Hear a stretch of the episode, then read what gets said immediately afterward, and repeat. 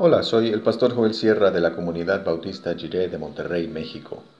Gracias por escuchar esta breve reflexión devocional y que el Señor te bendiga en cada celebración, motivo de oración y anhelo que van de acuerdo a su buena voluntad.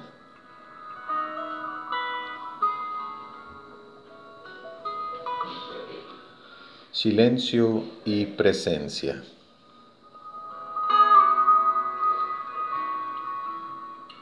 Dice el Salmo 23, 4 en la nueva versión internacional. Aun si voy por valles tenebrosos, no temo peligro alguno, porque tú estás a mi lado, tu vara de pastor me reconforta.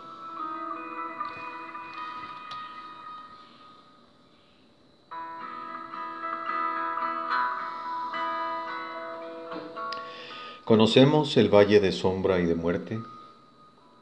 Algunos de nosotros ya comenzamos a recibir noticias de personas, de, personas conocidas, parientes o amistades que se han contagiado y que se han puesto muy graves. Incluso ya hemos recibido notificaciones de muertes. El rumor de la muerte se siente cada vez más cercano, como si estuviera cerrándose un círculo a nuestro alrededor. Sí, es un momento oscuro, un valle tenebroso. Ante esta amenaza, hemos tenido que quedarnos en casa, en un resguardo seguro. No hay que olvidar que es distancia física, pero no es aislamiento emocional. Para algunos de nosotros este ritmo de vida es algo muy disfrutable. La calma y el silencio son como un regalo de alivio ante tanto ruido, acelere y aglomeración de multitudes. Eso es muy comprensible y bueno. Algunos otros tal vez ya estamos ansiosos por salir a socializar en grupos, lo cual también es comprensible y bueno. En cualquier caso, hay una gran diferencia entre la práctica de la soledad como algo bueno y el aislamiento emocional. La soledad puede ser algo muy nutritivo y de lo cual podemos aprender mucho, pero el aislamiento emocional no es bueno, es síntoma de un problema más profundo. En momentos como este, podemos convertir el silencio en un tesoro muy preciado. El silencio nos obliga a escuchar con atención. El silencio nos frena. El silencio nos hace valorar el poder de la presencia al estar en silencio con nuestros pensamientos, con las meditaciones de nuestro corazón, ¿qué hay ahí? O más bien, ¿quién está ahí? Aquel buen pastor cuya presencia en el silencio nos dice, estoy contigo, estoy a tu lado, no hay por qué temer.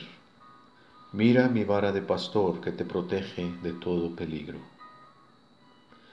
En este tiempo de soledad, recibamos bien el impacto del silencio.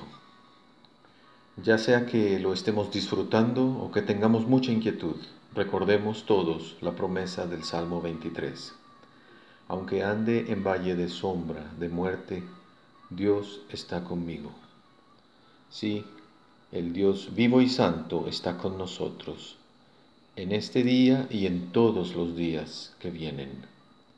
Si solo alzamos un poco la vista, podremos ver que ahí, en medio de la niebla, se nota que está la vara del pastor. Aquí va con nosotros, caminando, el Señor.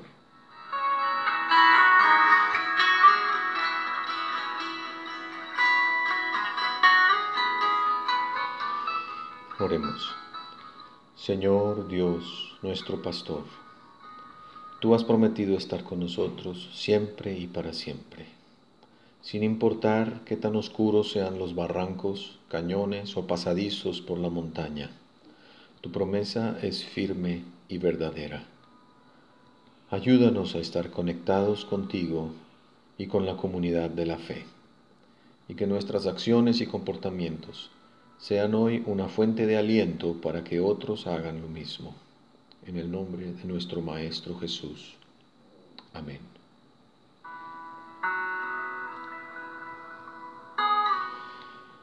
Pedimos a Dios el pastor que nos bendiga y nos guarde. A Dios el Redentor, que nos sonría y tenga piedad de nosotros y de todo su mundo. Y a Dios el Espíritu, que nos guíe por el camino de sabiduría y paz. Y que todo el pueblo de Dios diga, Amén.